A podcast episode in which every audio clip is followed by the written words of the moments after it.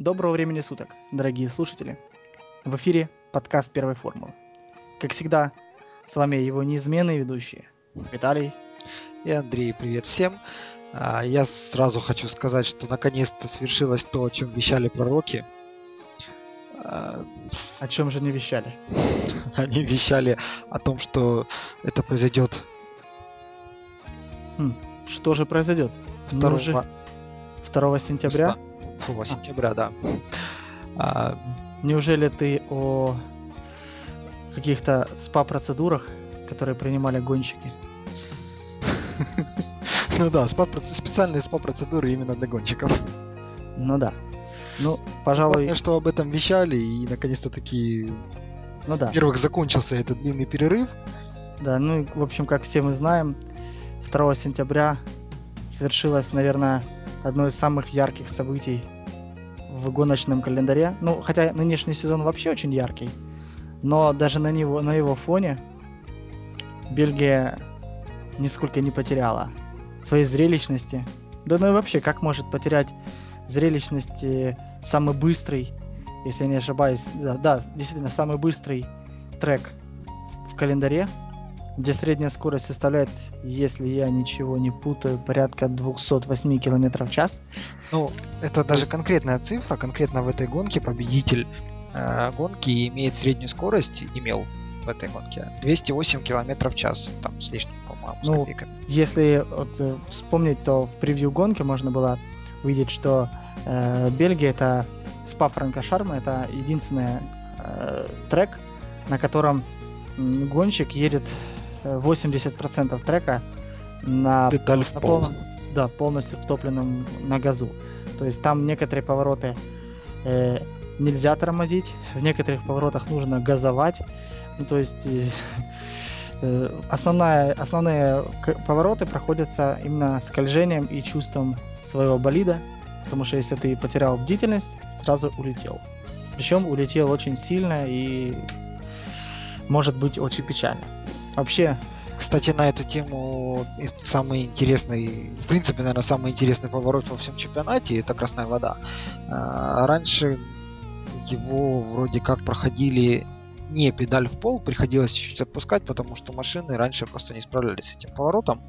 И для того, чтобы машина более-менее вписалась и не вылетела с трассы, надо было отпускать педаль. Современные машины уже с этим делом справляются, ну плюс там некоторые коррекции поворота для безопасности провели. И фактически этот поворот проходится педаль в пол. Но тем не менее, даже так его частенько срезают. За что, кстати, не был наказан Кими Райконен, по-моему, на практике или на квалификации. Ну да, было такое дело. Вообще, я был, кстати, очень удивлен, что э, в Бельгии есть все еще повороты на трассе, которые безымянные. Ну или точнее, этот поворот, по-моему, всего один, его так и называют No Name Ничего он безымянный, у него имя, но name. Ну, э, вообще, если углубиться немножечко в историю, то спа Франка Шарм всегда был очень самым, наверное, длин, одним из самых длинных треков в истории формулы. Всегда был невероятно скоростной. То есть изначально, когда эта трасса появилась только, это было 1950 год, тогда гонка была по 14, 14-километровому кольцу и состояла всего из 35 кругов. Ну, то есть для сравнения нынешняя э, СПА это всего 7 километров, и это уже считается самым длинным. Для сравнения всех остальных 4, ну около 4 километров. Да-да-да. А тогда, в 50-х годах, было 14 километров и целых 35 кругов. Ну это очень-очень прилично. Но гонка, но трасса была очень опасной. Прежде всего из-за того, что безопасность на, на всей длинной, э, на всем длинном участке было крайне сложно обеспечить. И поэтому даже бывали моменты, когда оперативной связи не было. И, к примеру, вот в 1966 году сэр Джеки Стюарт вылетел на мокром асфальте в обочину и врезался в столб. И практически полчаса он находился заблокированным в поврежденной машине, пока дошла информация, что нужны медики, и к нему приехала помощь. То есть, представляешь, полчаса. Ну, по современным меркам это просто немеренная цифра. По современным меркам это да. Ну и в итоге до, до 70-го года Бельгия была на 14-километровом трассе, а вот после 70, э, если я не ошибаюсь, где-то в середине 70-х, в начале 80-х трассу так сократили, и она с, с, с некоторыми перерывами практически всегда присутствовала в чемпионате. Э, на моем... Ну, даже несмотря на сокращение, трасса осталась довольно опасной. И вот Довольно сохра... опасная. Это самая опасная трасса, если не ошибаюсь. Э, ну, в общем-то, да. Кроме этого, сама идея в том, что эта трасса, во-первых, на мой взгляд, я не, могу сказать точно, как бы не мерил, но на мой взгляд, она довольно узкая на самом-то деле. В сравнении с теми вот широкими, широкими трассами телькидромами, какими-то хайвеями, она довольно узкая. И несмотря на это, на ней да. можно совершать обгоны. Не то, что можно, на ней они Нужно. совершаются. Это, это трасса, которая рождена для того, чтобы на ней совершали обгоны. Да-да-да. И вот эта трасса, вот у кого из гонщиков не спроси, буквально все, один-два, наверное, каких-то будут исключения, но буквально все скажут, что любимая трасса это именно СПА. Да, по-моему, был даже какой-то отщепенец, по-моему, в этом сезоне, который говорил, что СПА, видите ли, слишком опасный, и, и типа, мол, надо его бы вообще убрать из Гран-при. Вот я уже, к сожалению, не помню, кто, это, кто этот негодяй был. Я тоже не помню. Ну, помню, что это было. А? Я тоже не помню, но сжечь еретика. Да. Еретик должен быть сожжен и развеян по ветру в спа. Кстати, опять же, одной из очень, наверное, ключевых особенностей этого трека является его абсолютно непредсказуемая погода – которая может быть абсолютно разная, на разных, э, не, то, не только ну, в течение всего уикенда, но даже в одно и то же время в разных концах трека может быть кардинально разные погодные условия. Там, вплоть до того, что в одном повороте солнце, в другом там дождь идет сильнейший, в третьем влажно, но еще можно ехать. Ну, в общем, погодные условия в СПА очень способствуют всяческим интригам, я говорю по поводу погоды. Это связано с тем, что трасса расположена в горах и перепады высот, высот довольно-таки большие. В частности, та же красная вода, которую я уже упоминал, чем она так интересна, у нее боковая нагрузка. Не то, что боковая, не то, что она вертикальная, она буквально по диагонали проходит как-то. И она равна около 4G, то есть довольно-таки ну, да. сильная не каждая точка в, тра... в чемпионате достигает очень мало поворотов достигает таких перегрузок, а здесь оно еще довольно по странному направлению. Поэтому поворот просто потрясающее впечатление вызывает. Ну да. Ну, в общем, давай уже отходить от истории, больше возвращаться к, к сегодняшним дням. Хватит петь оды? Да, хватит петь оды. Я думаю, э, поклонники Формулы так знают об этом прекрасном треки. Ну, а кто не знает, очень-очень рекомендую. Я думаю, вы найдете немало в интернете как информации, так и текстового плана и видеосюжетов, которые могут вам в гораздо более полном объеме рассказать об этом прекрасном автодроме. Ну ладно. Итак, э, уикенд он традиционно начался еще с пятницы, но в пятницу он был практически, программа пятничная была сорвана дождями, которые просто обрушились на, на СПА. И поэтому ни одна из команд не смогла извлечь пользы из пятничного дня, поэтому это во многом усилило интригу на субботу и придало значение практическим заездам в субботу. Кстати, стоит отметить, что на Гран-при после перерыва очень много команд привезло очень много новинок, вплоть до того, что Каттерхэм хотели, обещали бороться с Торо Россо, как-то не удалось. И, в общем-то, не то, что не удалось даже испытать новинки, просто никому не удалось. Вообще никому. Настройки, соответственно. Да. Но тем не менее, э, после практич- практических заездов в субботу, э, допустим, к примеру, команда Макларен э, на машину Дженсона Баттона все же было решено поставить новое крыло, заднее крыло, а на машину Хэмилтона нет. Это, кстати, вызвало большое неудовольствие у Льюиса, и он даже опубликовал данные телеметрии в Твиттере, чем вызвал огромное возмущение своей команды, и даже он был вынужден удалить эти данные и сказал, что он, в принципе, поступил неправильно. Подожди, насчет телеметрии, да, здесь здесь даже не поспоришь с тем, что Хэмилтон, в общем-то, немножко неправ был тем, в том, что он выдал телеметрию. Это сугубо личная информация команды, которая мало того, что может помочь противнику, вообще не должна распространяться никуда. Да. А по поводу антикрыла, почему-то мне кажется, что Хэмилтон сломал свое антикрыло. Это не та ситуация с Bull, когда Веберу не поставили антикрыло, а Фитеру поставили новое, потому что его привезли одно. А здесь его нет, привезли по-моему, два. нет, там была... А, не, не, все, все, том, вспомнил. Хэ- просто- Хэмилтон сам от него отказался. Все, я вспомнил. Он Да-да-да. сломал, он сам от него отказался, потому что он не увидел прироста. А Да-да-да. потом он увидел, что у Баттона-то прирост есть, а Хэмилтон видимо- просто не смог подобрать настройки. Ну, как, в общем, это уже не раз было. Правда, это какая-то переменная эстафета в команде Макларен. То один гонщик подбирает настройки, то второй. В общем, интересный сезон в этом году. Ну да ладно.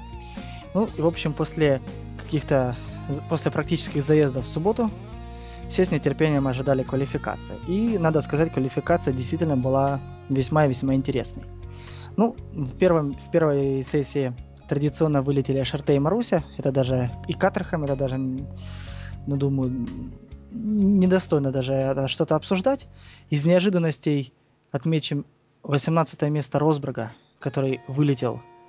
Э, То есть команда Мерседес опять-таки рассчитывала на какие-то скорости приличные в этом, э, в этом уикенде, но не сложилось, и как минимум Росберг вылетел уже в, первой, в первом заезде. А, поясню, почему Мерседес рассчитывала на какие-то хорошие места. Как мы уже сказали, в Бельгии 90% трассы проходится педаль в пол, то есть э, сразу становится очевидным, что э, очень большое значение имеет мощность двигателя и, в принципе, знаю, качество двигателя. А по этому показателю, как известно, Мерседес на данный момент является лидером. Ну, ну, конечно. Ну, там, правда, есть еще некоторые особенности двигателя Рено, которые... Я вот думаю, у на- всех свои особенности, но Мерседес на Это, безусловно, лидер, да. по двигателям все-таки лучше. По мощности, в частности. Ну, э, в общем, третья, первая сессия закончилась, и э, квалификация плавно перешла во вторую часть. Во второй части э, вылетели Торо Росса, что, в принципе, ожидаемо. Опять же, ожидаемо для, к сожалению, для Филиппа Массы. Он, он показал 14 время, тоже ожидаемо вылетел. Ну, как ожидаемо. В общем-то, Филипп Масса довольно-таки последние гонки начинает Ну, у него как-то подниматься с колен. Ну, неровно как-то у него все получается, когда получается, когда нет, но в очередной раз Филиппе э, показал 14 ре- ну, показал результат э, недостаточно для прохождения в финальную часть квалификации и остался на 14 позиции. 13 место занял Михаил Шумахер. Э, Красный Барон, кстати, этот гран-при был для него особенным, потому что это 300-й гран-при в карьере Шуми. Ну, это, безусловно, это, ну, наверное, как сказать, что цифра 300 гран-при это значимое достижение, но это не сказать ничего. Ну, это, по-моему, можно пересчитать на пальцах одной руки количество людей, которые за всю историю первой формулы достигали подобного результата. Ну, так и есть. Я на всякий случай напомню, что рекордсменом по количеству гран-при является на данный момент бывший напарник по команде Михаила Руден Шумахера, Руден. Баррикелло, да. Да. У него, по-моему, 321 или ну, где-то близко. Ну, там тоже очень большая цифра. Конечно. Но и 300 это огромное Огромная. число, огром, огромнейшее число, и очень жаль, что Шуми не смог как бы пока пройти финальную часть в столь значимом гран-при и остался на 13 позиции. 12 место показал Ника Хилкенберг, а вот на 11 месте был настоящий сюрприз, можно даже сказать шок. 11 место показал, 11 э, время показал никто иной, как Себастьян Феттель, мистер указательный палец, Чемпи- двукратный чемпион последних двух лет. На этот раз ему понадобится два пальца, чтобы показать свое место. Ну да, два пальца, можно так выразиться. Ну, э, факт остается фактом. Пол Диреста все же вытеснил. Фет, точнее, не вытеснил, Феттель не смог обогна, обойти Пола Диресту по времени и на финальном круге все же остался 11 в своей последней попытке. А вот э, и в третьей части квалификации. Тут происход... уже, по-моему, море сюрпризов. Да, тут огромное количество сюрпризов. Э, вообще, надо показать, что э, на протяжении всех трех сессий был всегда стабильно один гонщик, который показывал невероятно быстрое время. Ну, он уступил первую позицию только в первой сессии. А так это а так Дженсен Баттон, он был, можно сказать, неудержим. Минута 47, минута 48, это было вот его время. Причем минута 48 в первой, в, в первой части квалификации, точнее минута 49, но это э, очень это был второй результат. Минута это был второй результат. было только у первого места в первой сессии. Да. Э, а вот уже во второй и в третьей сессиях Баттон был неудержим и всегда стабильно показывал первую позицию, ну, в принципе, и, занял первое место. А вот дальше идут очень большие сюрпризы. Все ожидали э, скорости Red Bull или поддержки э, скорости напарника со стороны команды Макларен, но э, вторым, второй результат показал никто иной, как бравый японский самурай Камуи Кабаяши на команде Заубер. Э, Это потрясающий результат, я считаю, на этой машине. Да. Просто вау. Невероятно скоростной трек, и машина показ, показала, что она вполне может тягаться в спа. Третий результат показал пастор Мальдонадо на, на Уильямс.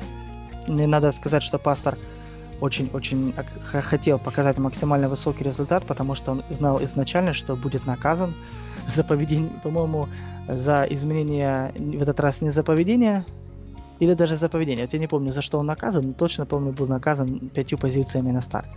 Тремя. Или не тремя, или, или, или тремя. Или тремя. Ну, в общем, за что это было, я точно... Я скажу, это было за блокировку Хилкинга во время квалификации. Но там дело в том, что это не повлияло на результаты ни одного, ни второго. Это было, по-моему, во второй сессии.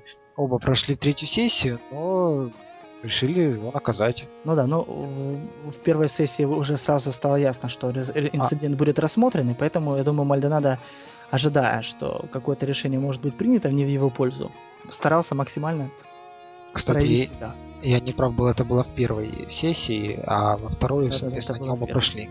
Это было в первой сессии. Э, четвертое место показал Кими Райкинен на Лотосе. Он, кстати, ну, вышел, ну, как результат ну, я думаю, Кимио и Кими, поклонников команды Lotus, результат не очень порадовал, все ожидали гораздо больше. Ну, знаешь, я не ожидал. Дело в том, что вот опять же говоря о том, что это трасса, которая требует мощности двигателя, а, у Рено очень хороший двигатель, он экономный, он там как-то настраиваемый, а, но он ни разу не мощный. То есть по мощности он хуже, чем Феррари даже. Ты, ты, конечно, так вот сказал так даже, даже чем Феррари, как будто, ну, такое, такое ну, ерунда. Да, наверное, перегнул ну, немножко. Вообще, как-то так. Хуже, чем космос, это бы еще звучало. Ну вот да, вот да, вот, вот не надо все-таки. Ну, вот, э, как я понимаю, по мощности двигателя в формуле расположены где-то в таком порядке, что первый э, Мерседес, Рено и Феррари. Потом Феррари, а потом Рено, потом Мерседес. Рено, да, он очень хороший, но по, именно по мощности он, по-моему, чуть-чуть слабее, чем Феррари. Ну, Возможно, возможно. Ну, действительно, действительно, Кимми показал такой результат. Но я ожидал от него больше. Ну, знаешь, мне кажется, главное для Кими вот в квалификации показаться выше Грожана.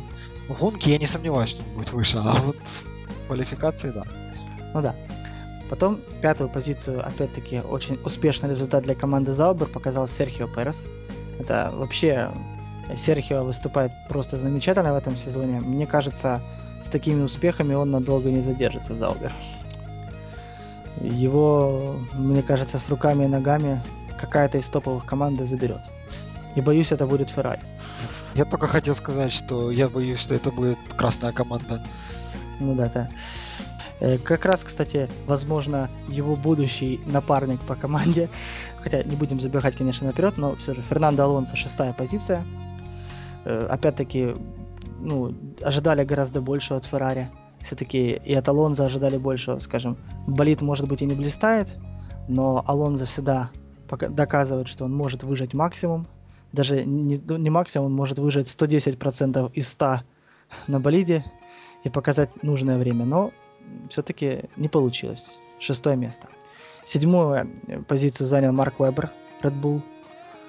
Тоже нельзя сказать, что это ну, какой-то результат, который ну, ожидали от Red Bull. Ну, знаешь, дальше я хочу сказать, вот начиная с шестого места и вплоть до десятого, не считая десятого, в общем-то, ни от кого таких результатов не ожидали, ожидали лучше. Да, особенно а, восьмое место Хэмилтона, которое ну, все... Ну, оно аж, в принципе, было ясно. По всем трем сессиям можно было заметить, что все же Баттон гораздо лучше показывает время, гораздо лучшее время показывает на, на круге, чем Льюис. Но, опять-таки, причины мы, я думаю, разъяснили. Ну, просто антикрыло. Да. Девятое место Роман Грожан, а вот десятое место это действительно, наверное, успех для Форс Индии. Пол Диреста. Это ну, опередить, опередить Феттель, ну, это многого стоит. Но, кстати, опять-таки, э, э, в этом году стюарды, наверное, боятся, чтобы зрители не заскучали.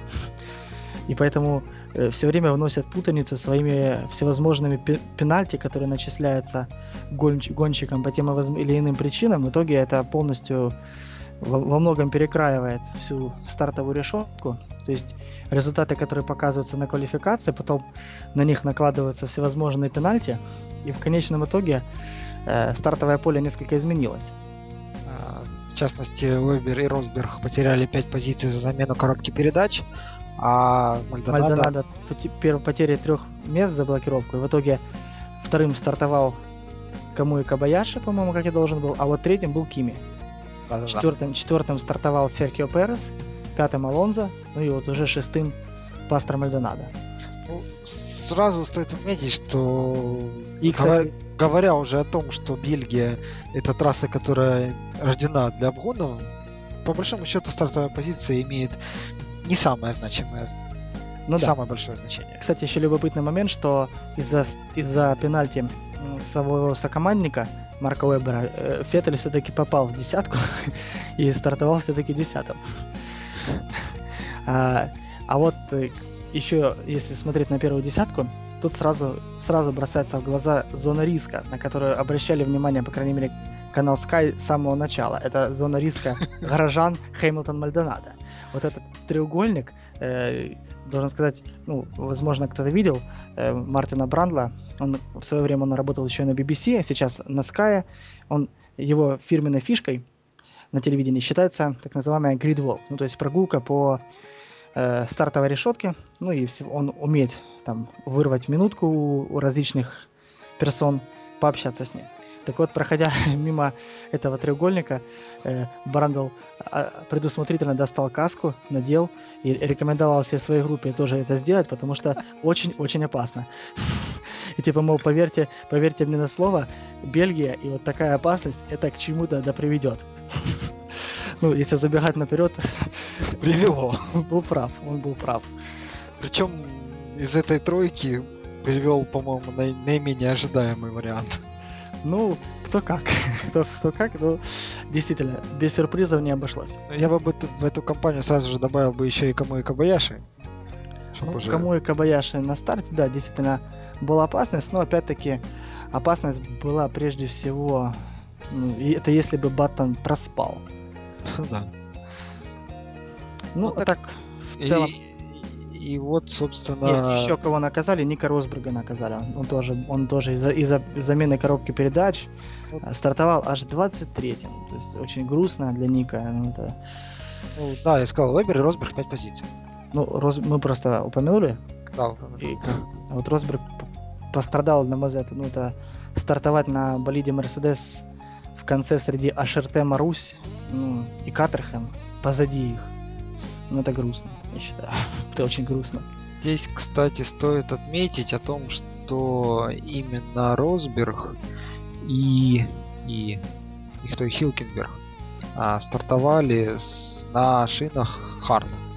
Не медиум, а Хард. Все остальные стартовали на медиуме. Ну, на самом деле, в принципе, Гран-при Бельгии с самого начала говорили, что тактика вероятнее всего, либо один пит-стоп, либо два пит-стопа. Кстати, нет. Говорили изначально, что тактика вероятнее всего два или три пит-стопа. Но учитывая то, что в пятницу не произошло какой-то более-менее тестов, а, то гонщики не смогли толком протестировать износ шин. И определялись тактикой, грубо говоря, по, по, во время гонки. И в итоге вместо двух или трех пидстопов получилось один или два. Ну, во многом, я думаю, это все же случилось из-за некоторого, скажем так, инцидента, произошедшего после старта. Ну, в общем, давай не будем долго запрягать и все же перейдем уже непосредственно к гонке. Я за погоду еще оговорюсь. Давай. Вот мы сказали, что у Бельгии такая странная необычная погода. Ну вот именно, наверное, только в этом эта гонка нас подвела в этом году.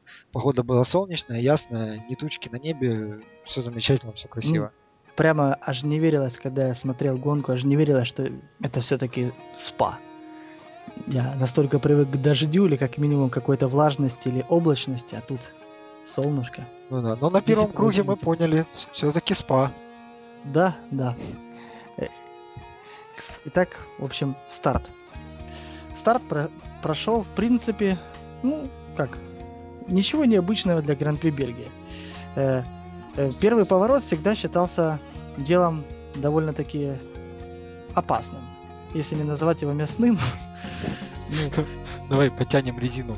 А... В 90 давай, давай я зайду издалека. Давай. Например, я э, в преддверии Бельгии э, видел кусочек Гран-при 1992 года. И что же там произошло в первом повороте. И да, даже я помню, пытался посчитать, едва ли не 12 болидов столкнулись. Это было такое месиво. Чудом никто не погиб, чудом. Ну, там э, это настолько весело, и вообще, как э, говори, говорили комментаторы все, кто сопричастен к формуле, что первый поворот это практически 99%, что кто-то с кем-то столкнется. Не бывает такого, чтобы не столкнулись. Ну и все ожидали, что же там будет. Но, но, произошло что? Произошло событие гораздо раньше поворота. А, а, значит, э, вернемся к самому старту. Первое событие, которое произошло и которое сразу же бросилось в глаза, это фальстарт Мальдонада. А, честно признаться, я вначале подумал, что это был идеальный старт, который, может быть, ну вот угадал. Ну, ну, бывает ну, такое, угадал и стартовал ну, не секунду сказать... в секунду, а терция терцию. Ну да, но как сказал потом пастор, ой, у меня рука соскользнула, когда я там видел, и я случайно нажал на газ. Ну да, это так часто бывает, когда ты на старте сидишь, и так внезапно у тебя соскальзывает рука на газ. Э, Чарли Байтинг, который давал старт гонки, даже так э, с улыбочкой такой, типа, are you kidding me? типа, ты меня что, пытаешься так разыграть, обвести, малыш? ну, ну это просто очень, очень забавно смотрелось, и э, как бы все ждали, ну, к чему это приведет, как же его накажут. Но, казалось, даже наказывать по ходу гонки не пришлось. Но об этом наказывать дальше. после гонки, а по ходу гонки уже все он, он сам он себя сам наказал. Себя наказал, да. Ну, вернемся дальше. После фальстарта Мальдонада внимание было сосредоточено на гонщиках, которые стартовали нормально. И все зрители с замиранием смотрели, как пилоты пытались войти в первый поворот. Ну, как Действительно пытались. Пытались, пытались, и, ну, похоже, не все. Есть такой пилот, французский пилот, по фамилии Роман Грожан. В принципе, пылким нравом он не отличался. Единственное, он допускал много ошибок по ходу Гран-при. То есть по, по ходу этого сезона. Даже в первых гонках он там, по-моему, не во всех финишировал. Ну, это ты мягко сказал. Он очень часто допускает ошибки, практически постоянно от этого страдает, завершая гонку раньше времени. Так вот, этот гонщик решил каким-то образом обогнать Льюиса. Ну, вообще, обогнать Льюиса на старте это само по себе занятие довольно опасное. Особенно если рядом где-то едет, пастор Мальдонадо. Но э, Роман, обгоняя Лью, Льюиса, каким-то чудесным образом умудрился заблокировать его переднее левое колесо. Ну, суть в том, что колеса, получается, не знаю, как называется, его... его... они Да, да, да, вот сцепились. Получается, колесо оказалось между колесами Льюиса. Колесо... И он ну, там не сколько коле- э, между колесами Льюиса, сколько вот он одним своим колесом задним заблокировал переднее колесо Льюиса. И тем самым э, полностью вывел из-под контроля э, машины команды Макларен. Э, Благо Льюис э, убрал сразу руки с руля, потому что там даже комментаторы говорили, что еще неизвестно, если бы он не убрал руки, к каким травмам это могло привести. Э, Льюис сразу же убрал руки, когда понял, что ну, тут уже ничего ты не, не сможешь исправить. И, в общем, началось такое веселье. Или кому веселье, кому горе. Но получается, если ничего не путаю, после того, как э, машина Макларен вышла из-под контроля, она подбила э, Грожана. Грожан перелетел через Алонса. Льюис поддел э, Алонса. И Алонсо э, пролетел через Заубер. Ну, вот как-то По-моему, так. как-то так это было. Ну, я думаю, мы в обязательном порядке выложим видео этой аварии э, в шоу-ноты к нашему подкасту. Но я думаю, как бы все, кто смотрел Гран-при, прекрасно помнят этот момент. Э, А те, кто не смотрел, обязательно, как минимум, эту аварию вам стоит увидеть, потому что, ну, с одной стороны, получилось забавно, с другой стороны, очень-очень страшно, потому что, ну, как минимум, Алонсо мог очень-очень сильно пострадать. К нему даже врачи подходили, потому что э, колесо болида... Кто пролетал? Макларен пролетал над ним. Не, над ним пролетал Грожан, Грожан. Грожан над ним пролетал, да. И как я тогда подумал, Алонзо был в 30 сантиметрах от смерти. Да, потому что шею могло сломать запросто. Никакой бы шлем тут не спас. Э, Ну, и таким образом, Грожан над ним неловким движением испортил гонку себе, Алонзо, Льюису и одному из гонщиков Заубер, Пересу. которые обещали быть очень и очень интересной гонкой. Да, для них, э, ну, в общем, сказать, что э, всем было обидно, ничего не сказать. Льюис даже после, как вы- вылез как из болида, пошел, как я, я ожидал увидеть разборки старых добрых 90-х, 80-х, когда гонщики не стеснялись э, высказать друг другу в лицо что, все, что они думают, иногда даже сцепиться на кулаках. Ну, Кстати, да, я думал, они будут драться.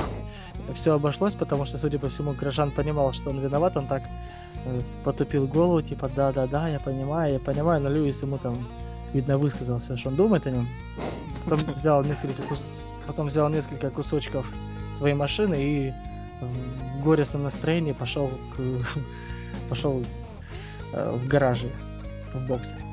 Передний нос он свой, по-моему, забрал. Да. А, и руль. Ну, руль они там... А, не, подожди, он руль забрал, он руль должен был ставить обратно Или в руль, ста- ну, в общем, не помню, но что-то он забрал. А, он шлем нес и... э, да, да, да. А Алонзо даже врачи забирали, отвозили в медицинский центр посмотреть. М, Самое такое было большое переживание за него. Как бы, э, это единственный, кто так пострадали. Кто, наверное, пострадал больше всех. Ну, Льюис сказал, что он там, по-моему, э, немного почувствовал удар по ноге, но, в принципе, ничего Ну, страшного, ничего боевого. А вот э, больше всего даже Льюис говорил, что он переживал за Алонзо, потому что там вот все-таки очень-очень очень серьезно было. Там еще том, проблема в том, что Алонзо, по большому счету, когда произошла авария, все остановились, э, Грожан вылез, Хэмилтон вылез, они начали ругаться, а Алонзо все еще сидел в машине. А, ну, судя по всему, испытал шок. Ну, ехал, ехал, а тут бац, мимо Ну, пролетает там машина. вообще колоритные кадры такие были, когда особенно, особенно гонка весело в кавычках смотрелась со стороны Алонзо. Едет он себе такой спокойно, и едет. Тут такой внезапно по правому борту пролетает буквально в сантиметрах от носа болид. И твой болид еще подбрасывает и куда-то несет. Ну, если, если выражаться, переводить это все на юмор, то наверное, немало наложил кирпичей Фернандо в этот момент. Или мог наложить кирпичей в болид. Но это было, я думаю, для него, наверное, одно из самых ярких впечатлений. Кстати, отрицательных, может быть, в его жизни. Да, мы упустили момент, то, что, во-первых, мы упустили то, что у Кабаяши был перегрев тормозов на старте. А, то есть старт был под дымком, так сказать, э, на ну, втором... Под Шимоном, я бы сказал. Ну да, стоял Кабаяши, и у него из колес просто валил дым, потому что у него были перегреты тормоза. Из этого он стартовал, ну, скажем так, не очень. Своеобразно стартовал, скажем. Да. А, а... Это помогло ему, кстати. Ну, я хочу сказать то, что не сильно было заметно, но на самом деле Авре зацепила не одного Заубера, она зацепила обоих. А, одного Заубера она, они убили заднее антикрыло. Я только не, никак не могу разобрать, Второй кто это из них был. А второй Заубер они ему как бы по колесу проехали. Ну, Вроде без Переса, повреждений. Перес, Перес, э, Пересу поломала, да, Пересу поломал заднее антикрыло, и он, я так понял, так, так и сошел. Да. А, а, Кабаяши проехали, они там... И Кабаяши еще проехался по обломкам, значит, да, да, да. часть собрав. Поэтому он, ну, недолго думая, сразу же поехал на пит. Ну, это, в принципе, логично. Там круг доехал и на пит. И потом, ну, вообще логично, что такой замес сразу же, сразу же вызвал машину безопасности, например. Да. А, так вот, а Перес, которому от, отломали заднее антикрыло, тоже потерял некоторое управление и зацепил вырвавшийся вперед на второе место со своим форстартом Мальдонадо, кстати. Ну, Мальдонадо да. в этот момент тоже развернула. То есть фактически в замесе участвовало 6 машин. Ну да. Ну, в общем, вот такой, с одной стороны, опять же, повторюсь, курьезный, с другой стороны, очень-очень опасный эпизод был. То есть это очередная ошибка горожана. Ну, то есть э, очень резонно договорили потом многие формульные эксперты, в том числе Гарри Андерсон, э, эксперт BBC, что вот такие пилоты, как Мальдонадо и Горожан, вот такое ощущение складывается по этому сезону, что они ничему не учатся на своих ошибках. То есть они как ошибку совершили, им говоришь, что ты вот был неправ, так делать нельзя. Они так понурив голову, да, да, типа нельзя, мы больше не будем. А все равно это никакого результата не приводит, и новая гонка, и новая ошибка. Нельзя и, на сянике. Да, и вот точно так же, ну, насчет Мальдонада, я думаю, чуть-чуть отдельно поговорим, а вот с горожаном действительно ситуация получилась ну, очень-очень некрасивая, и вполне резонно, что после уже гонки стюарды вынесли, очень, на мой взгляд, абсолютно справедливое решение, э, забанив Романа на один гран-при, то есть ну, запретив ему участие в следующем в Италии. Дисквалифицировал. Да, дисквалифицировали. И вместо него уже на старт вы, выйдет тест-пилот Лотусов. Жаром Домброзио. Да, Жером Домброзио. Вот, а по поводу Грожана, Грожан извинился после гонки, сказал, что это полностью моя вина и так далее. Э, ну, я ну, бы не, не говорил вот так строго, как ты, то, что он ничему не учится.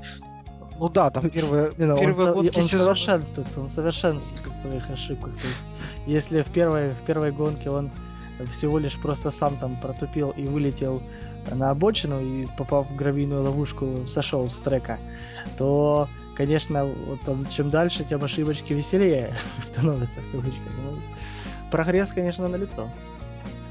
Не, ну в первых гонках он ошибался, а дальше были, в общем-то, и подиумы, и довольно-таки удачные гонки, которые, мне кажется, стоит занести ему в хороший список. И, ну, да, ну, бывает, с кем не бывает. Ну да, бывает. Чуть не убил двухкратного чемпиона, чуть не покалечил однократного чемпиона пока что.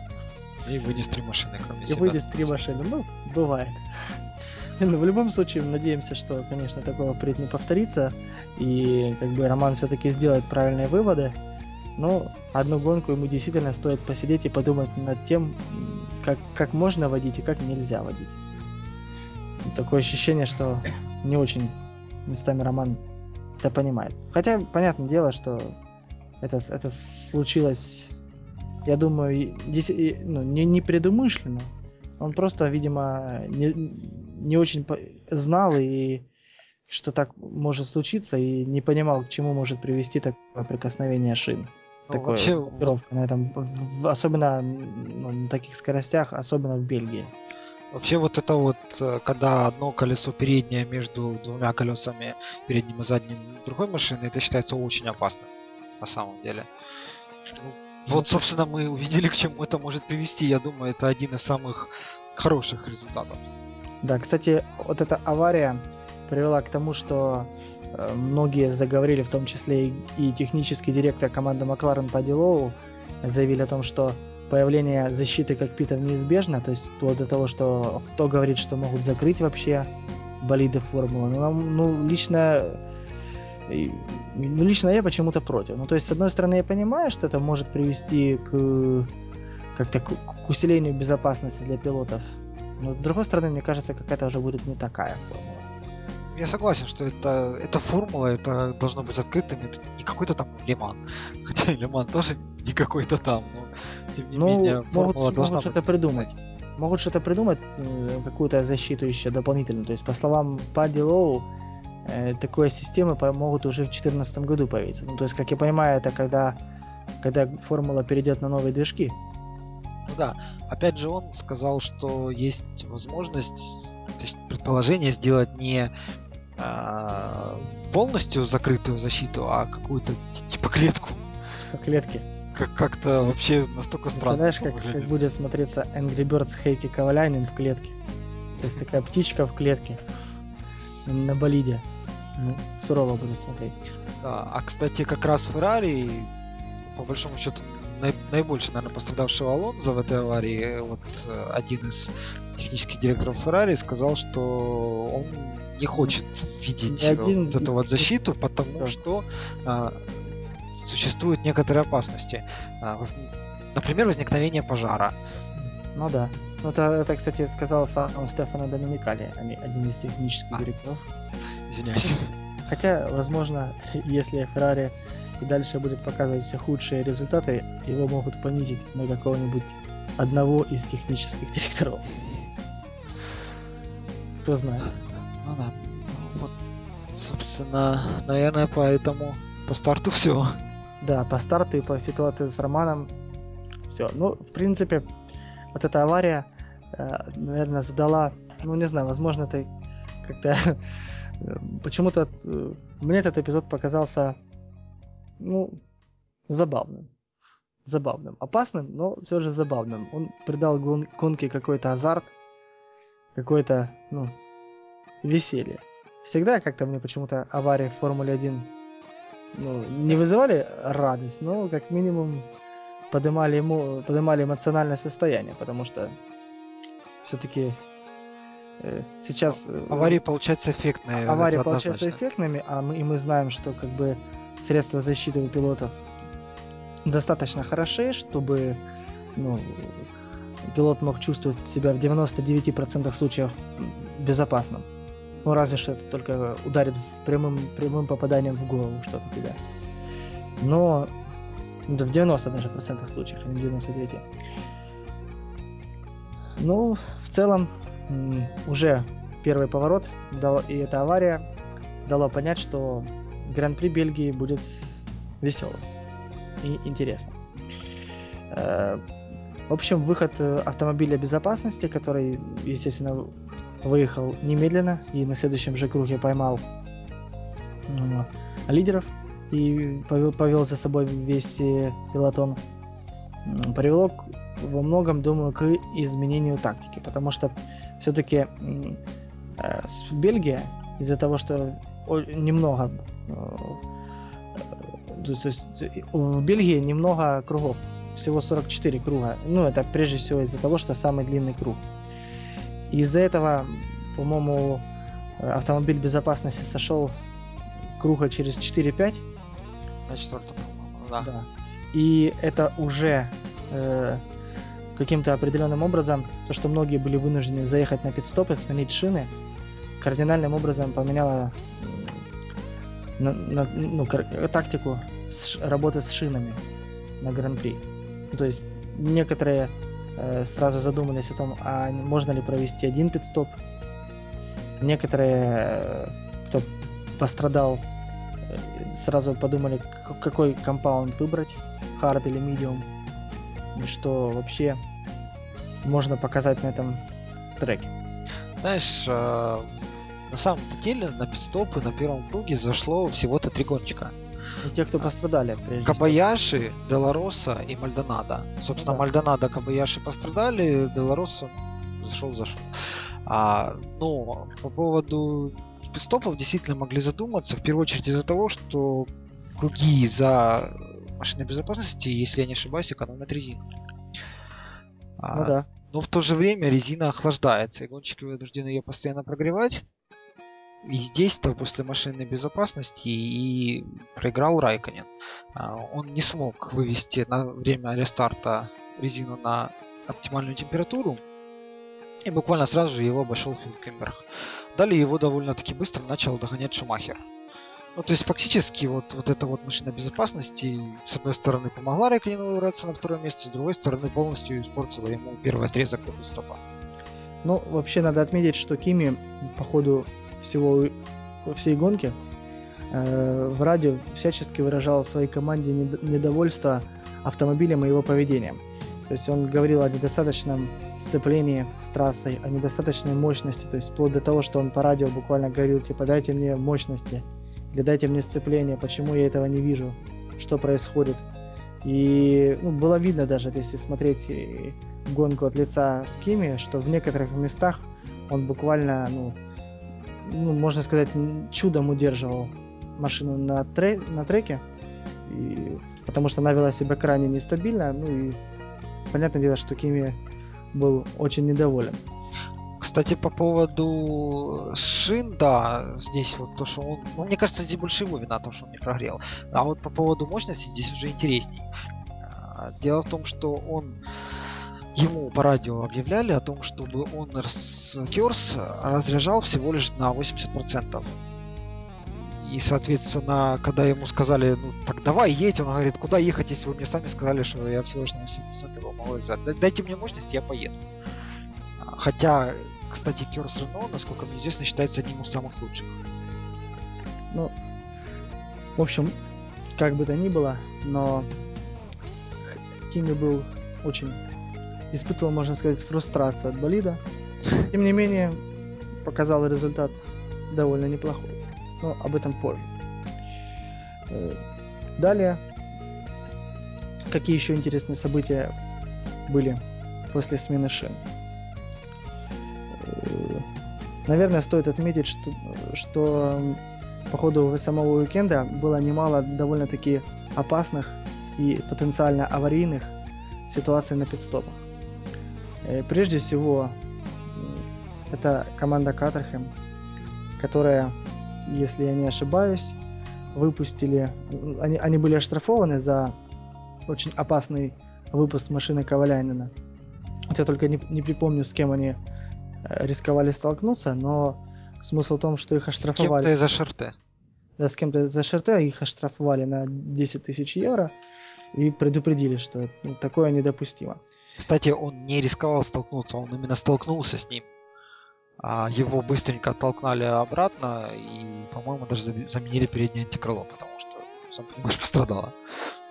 Ну, опять же, я в таких случаях говорю, что э, не выдержал тест на передвижную шикану. Ну, то есть HRT это передвижное препятствие, и ну, не повезло.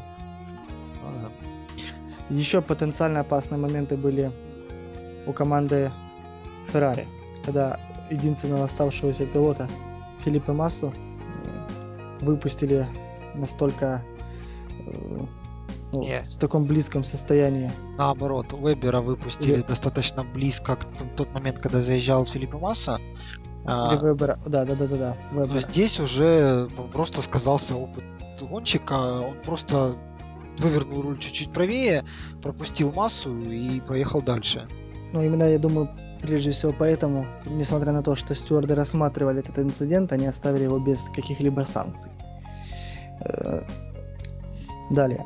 Еще что стоит отметить, борьба, кстати, Шумахер довольно-таки интересно прогрессировал, то есть э, стартуя 13-м, в ходе сумятицы в определенный момент, сейчас дай вспомню какому кругу, он был третьим. Он догнал Кими Райкнина, вот как раз когда Кими был, у Кими были проблемы с шинами, и у них даже довольно-таки интересная борьба была. Но потом... Где-то в районе с, с круга, где-то между 10 и, 15, и 20 кругом примерно шла у них борьба. Где-то, где-то так. Э, и я уже думал... Это был 11 круг, 11 да. И я вот уже начал думать, что неужели у Шумахера действительно получится провести ну, успешно, хотя бы, хотя бы прийти на подиум в свой 300-й гран-при. Ну, к сожалению, все-таки скорости Мерседеса недостаточно в гоночном режиме для того, чтобы претендовать на подиум в нынешней Бельгии.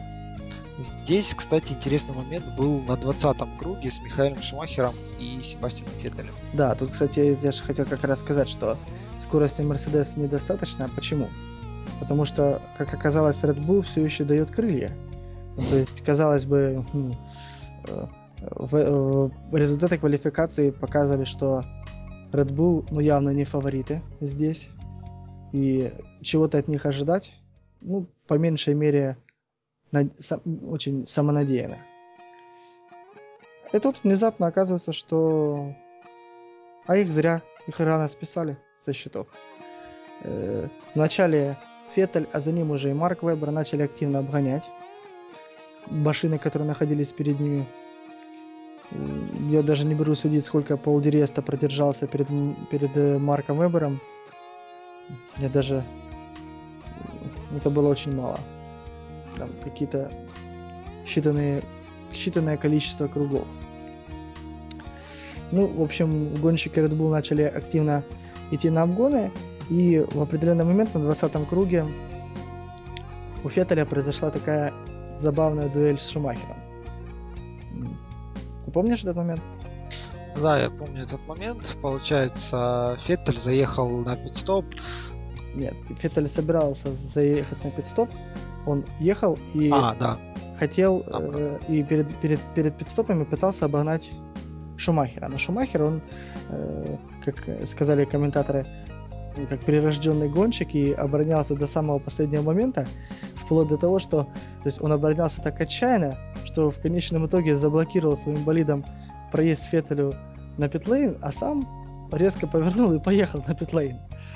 То есть это было очень-очень забавно. И опять-таки э, момент такой не бесспорный. Многие, кто-то увидел здесь даже нарушение правил и думали, что Шумахера могут наказать. Но нет. Нет, не наказали, а Феттель поехал на пистоп, кстати, не на следующем, а даже через полтора круга. Решил, наверное, передумать. Видимо, перестраховаться решил, посмотрел на, на Шумахера и думает, лучше барона не злить сегодня. Кстати, может быть из-за этого Феттель поехал в итоге на один пидстоп? Может быть и из-за этого. Но факт остается фактом. Э, затем, кто еще так выделялся? Ну, знаешь, из интересной борьбы мне очень понравилась борьба между Шумахером и Райконином. А, в итоге после пидстопов э, Шумахер, сейчас скажу, это после уже, по-моему, это после двух пидстопов, на, в районе 31-32 круга э, Райконин начал бороться с Шумахером. То есть после пидстопа Райконина Райконин оказался позади Шумахера. Он четко позади, ему нужно было его обойти. Э, и вот э, Кими обходит его в конце круга, и буквально сразу же после красной воды идет длинная прямая. И здесь Мерседес показывает всю мощность двигателя и с таким огромным запасом пошел Райкин, что просто я да. думал, что здесь уже все, Райкин не сможет просто даже если он сможет обгонять Шумахера на этом месте, Шумахер будет его обратно обходить. Ну, буквально через круг Кими смог все-таки отомстить, по-моему, даже на этом же самом месте. Да, на самом деле борьба была знатной. Ну, То есть они вот четыре круга, они раза три менялись местами, если не больше. Да. Вообще обгонов хватало в гонке. Обгоняли Торо Росса, обгоняли много Bull, обгоняли. Обгонял даже Форс Индия кого-то, по-моему, обгоняла. Кстати, Форс Индия приехала на очень приличный для себя результат, надо отметить.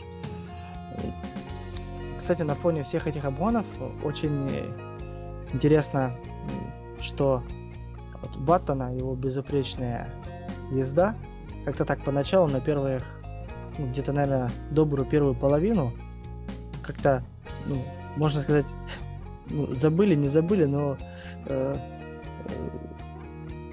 он ехал впереди, четко впереди, и никто даже на пидстопе не мог его обойти. Ну, в общем, это показывает, что Дженсен ну, про- проводил настолько феноменальный, можно сказать, академичный гран-при, то есть не допустил ни единой ошибочки, ни единой помарочки, то есть э, там можно было брать любой круг и смотреть, любоваться, как, как аккуратно и четко он проходит повороты, тормозит ровно там, где нужно тормозить, там прибавляет газ, опять же там, где именно нужно прибавить. Ну, в общем, работа мастера. Что вам Единственное, до большого шлема вот не хватило всего лишь поставить лучший круг в гонке. Да. А, а так, кстати, он был э, первый гонщик, который лидировал всю гонку от старта до финиша в этом сезоне. До этого такого не удавалось никому. Потрясающий результат однозначно. Да. И тем более на такой трассе, как Бельгия. Кстати, говорят, что это одна из тех трасс, на которой видна работа мастера. А, то есть, если гонщик действительно потрясающий, он на этой гонке будет лидером. Ну вот, собственно говоря, пришел и звездный час батл. Кстати, работа другого мастера, давай упомянем, это уже, ну скажем, упомянуто нами пастор Мальдонадо. Мастер Ламастер, скажем так. Вообще... Мастер Ламастер поломал свое переднее антикрыло в течение гонки и, собственно, на этом и сошел. Но вообще, это если посмотреть пастора Мальдонадо, ну, почему-то он такой э, можно даже сказать местами наглый, отчаянный, когда, который никогда ничего никому не уступит и такой, ну, у него очень суровый бойцовский характер. Э, на самом деле у пастора э, канал Sky, допустим, проводил, делал небольшой сюжет от, о, о, пасторе, о его, с его поездкой в Венесуэлу. Ну, он родился в очень, опять же, бедной семье и учился в военной академии. То есть военная школа была, а потом военная академия. То есть пастор вполне мог быть военным в э, Венесуэле. Но на определенном этапе э, как бы любовь к машинам и гонкам превзошла это, и э, пастор стал тем, кем он есть сейчас. Вообще, если посмотреть на то, как пастор себя вел в GP2 и в других более младших сериях перед Формулой-1, то это был ну, это, это ровно тот пастор, которого мы сейчас видим. Такой же наглый, бескомпромиссный, который, э, скажем, своего не отдаст, никогда ничего не уступит, а и будет сражаться за э, любое возможное достижение там, до, до самой последней минуты. Это, кстати, во многом э, очень часто его подводит. Из-за того, что, ну, скажем, те ошибки, которые могут прощаться в младших сериях, в Формуле 1 становятся более видны и приводят к более суровым последствиям. Мне это чем-то напоминает такого же латиноамериканского гонщика Хуана Пабло Монтою. Кстати, по параллели с ним тоже очень интересно проводились. Э, интересные параллели, что тоже гонщик был незаурядный, обладал э, очень таким непростым характером, непростым, ну, как, в принципе, все латиноамериканские гонщики, которые были в истории. В общем, э, пастор Мальдонадо достойный продолжатель. Дело латиноамериканских дел, гонщиков. Дело, дело латиносов в э, гонках формулы. Так, что еще тебе запомнилось в гонке? Давай же, сойдем от что еще есть, какие, какие яркие события были в гонке. Э, вот действительно мне запомнилась э, очень такая ровная и, на мой взгляд, довольно качественная езда команды Force India. А и Ника, ну я думаю, здесь не только Force India, скорее здесь просто очень ярко себя проявил Ника Хилкенберг. вот уж э, где он действительно показал, что он сильнее, чем Пол Диреста сейчас. Тем не менее, оба Форс Индия в очках. На самом Оба, деле. оба в очках. Пол Диреста Оба- 10 Пол Диреста 10, а Хилкенберг 4. Четвертый. Это, что по-моему, почему- лучший результат для него. Вот почему я говорю, что вот кто мне очень, очень запомнился, это Ника Хилкенберг, который ехал очень-очень достойно. Еще что запомнилось, это э, совершенно неожиданные места для всяких АШРТ и Марусь, 15 там, 14 позиция. И, ну, в принципе, понятно из-за чего, из-за вылетов, но было Нет, ну, видеть... они, они хорошо держались в эту гонку, на самом деле, и Петров финишировал 14 Не, ну Петров, не надо Петрова на Катерхеме причислять к этим лузерам. Главные лузеры это у нас Ашерте и Маруся. Эти команды вообще, по-моему, сражаются в отдельном чемпионате. У них, для них нужно проводить э, отдельные ивенты, мне кажется.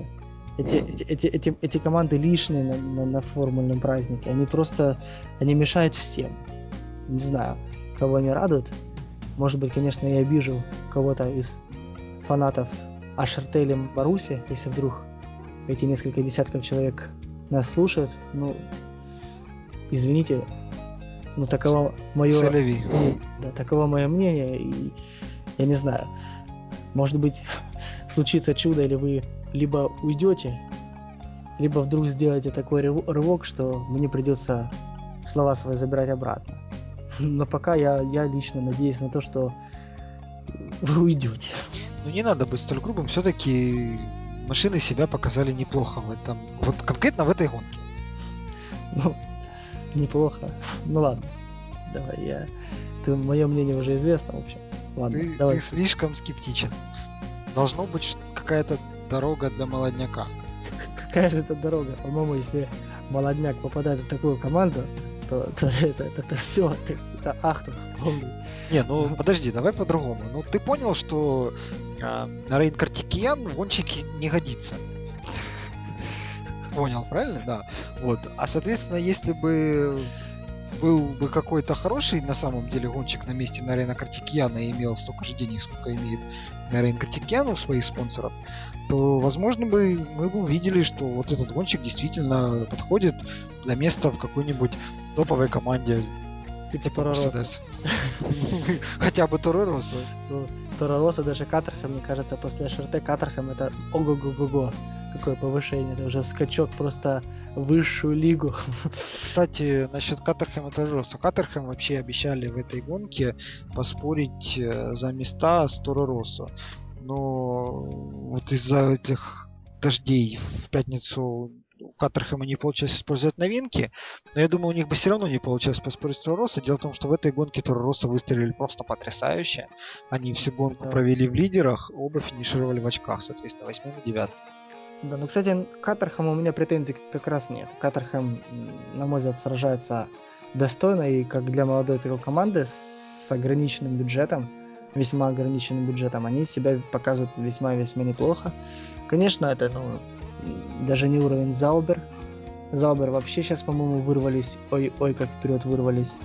Они даже Торороса обошли Заубер вообще молодцы. заметно. А вот э, Катерхэм, вот если брать, ну скажем, низший дивизион, то я бы их даже перечислил, ну, не низший, но так, уже средний дивизион.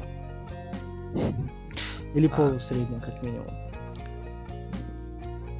А, как-то давай так. Я понял. А, Давай по итогам гонки уже, в общем-то. Да, давай подойдем Вот к итоге. Лидерство от старта до финиша. Первое Да. место.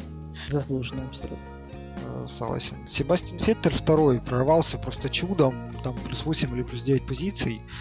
Э, Да. Потрясающая гонка для Феттеля на самом-то Ну, деле. как и действительно, ну, опять-таки, СПА показывает мастерство пилота. То есть то, что Вот-вот.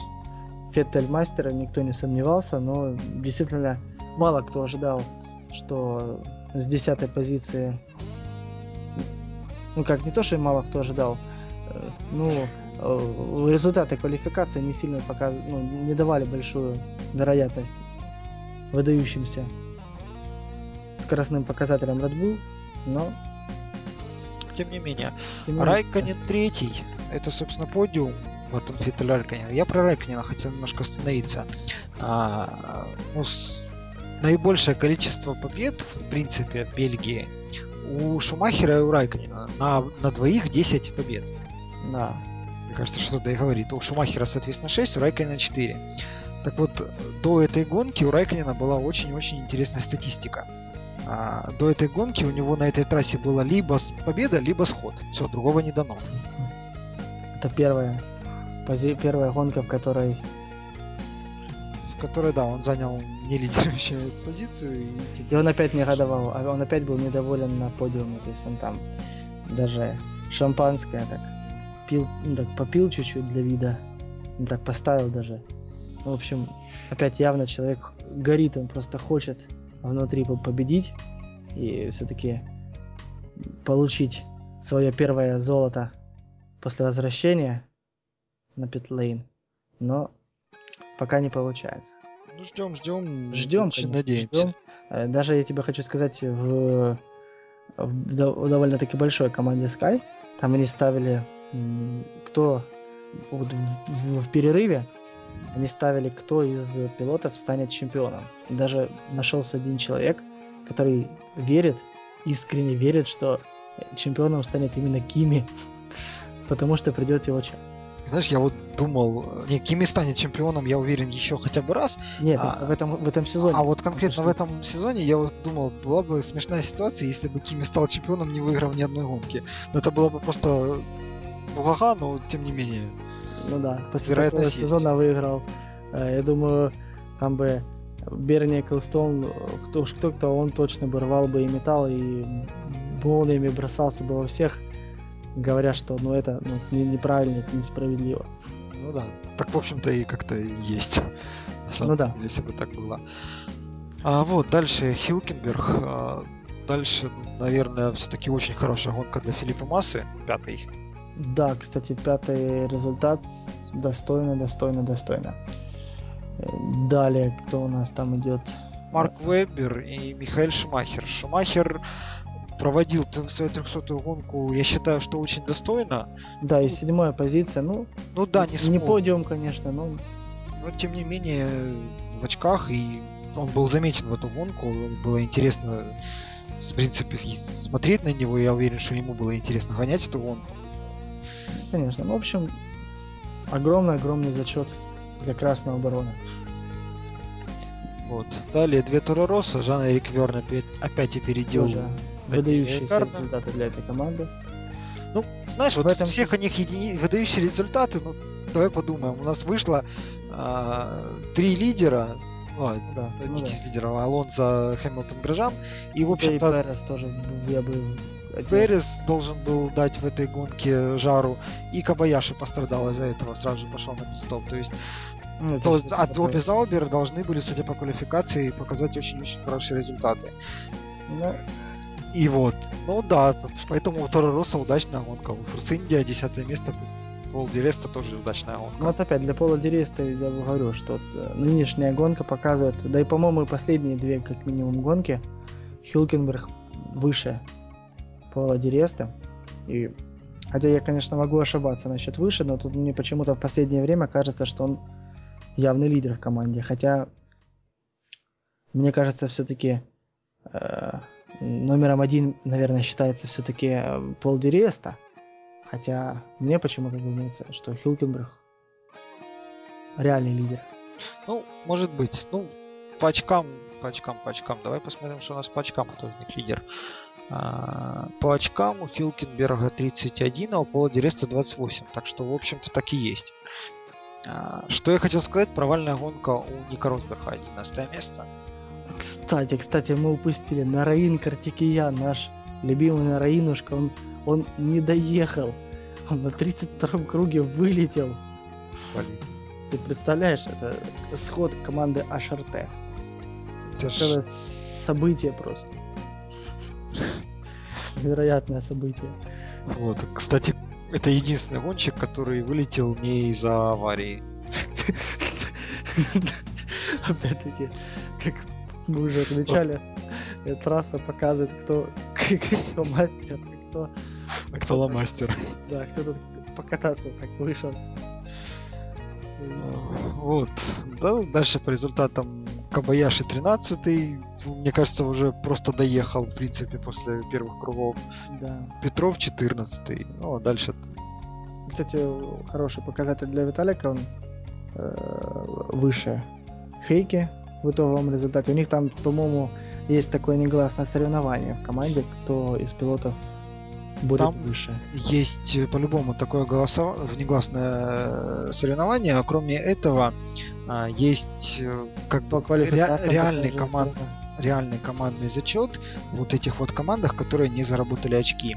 Они, если гонщик занимает какое-то, там, допустим, если Ковалянин сейчас займет 11 место, поскольку у него есть 11 место, а у Петрова нету ни одного 11 места, то Ковалянин выйдет вперед.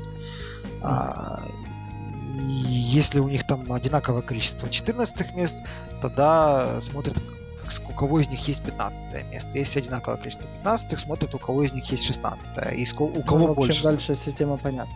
Да, и если я не ошибаюсь, 14 э, мест у них сейчас одинаково после э, Гран-при Бельгии, а 15 мест у Петрова больше. И, по-моему, после этой гонки Петров вышел в лидеры.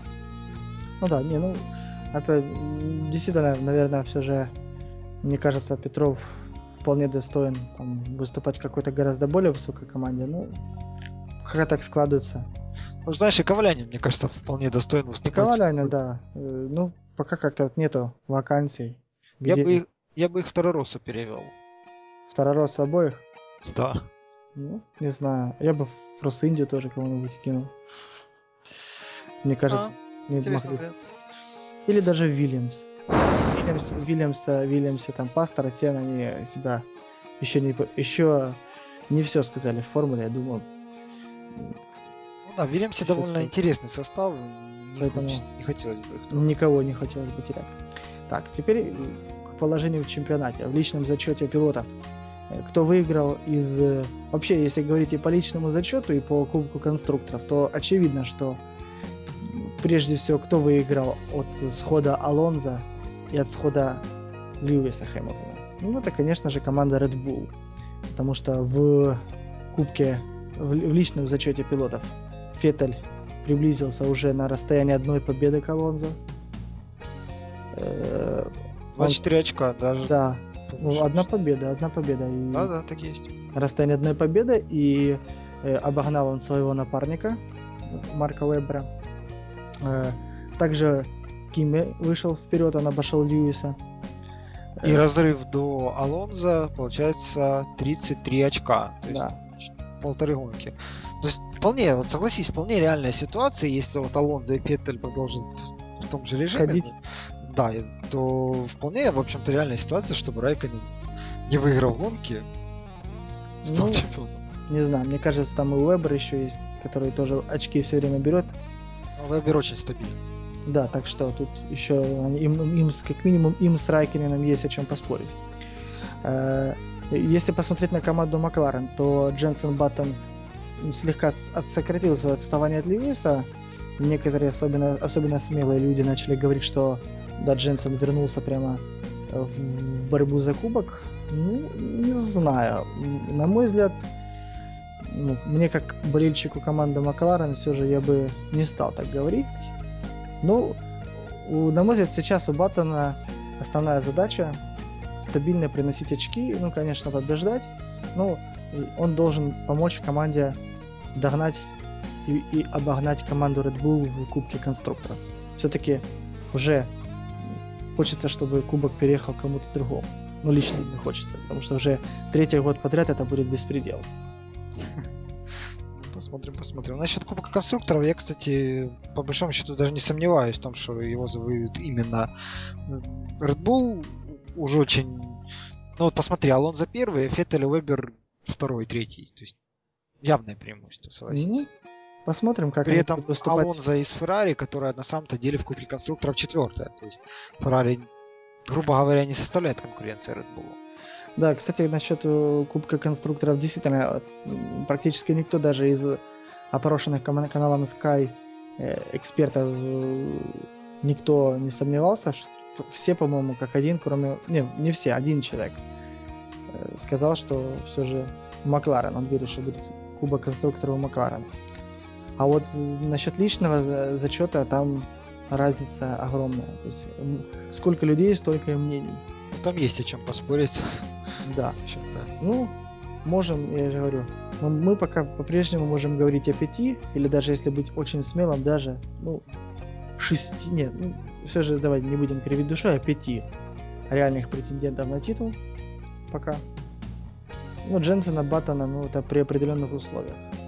Ну, знаешь, я вот э, просто, учитывая последние две гонки, в которых Макларен выигрывали, в общем-то, Макларену все-таки, я считаю, нужно будет числить к стану лидеров и говорить о шести. А, разрыв на самом деле довольно-таки велик, но... Ну, посмотрим. Просто, что Макларен наконец-то нашли себя вот в последних гонках. Да, это не может не радовать.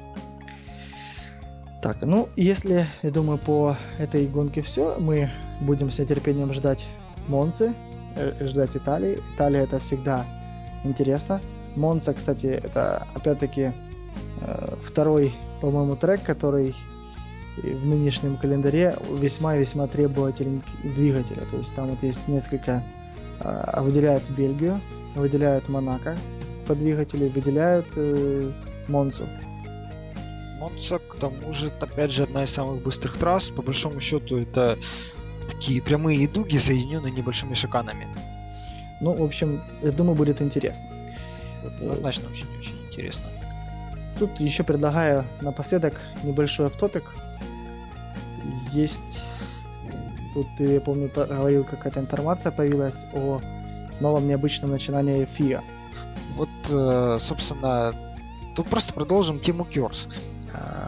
Curse это такая Кинетическая вещь... система рекуперации энергии, если кто не знает вдруг.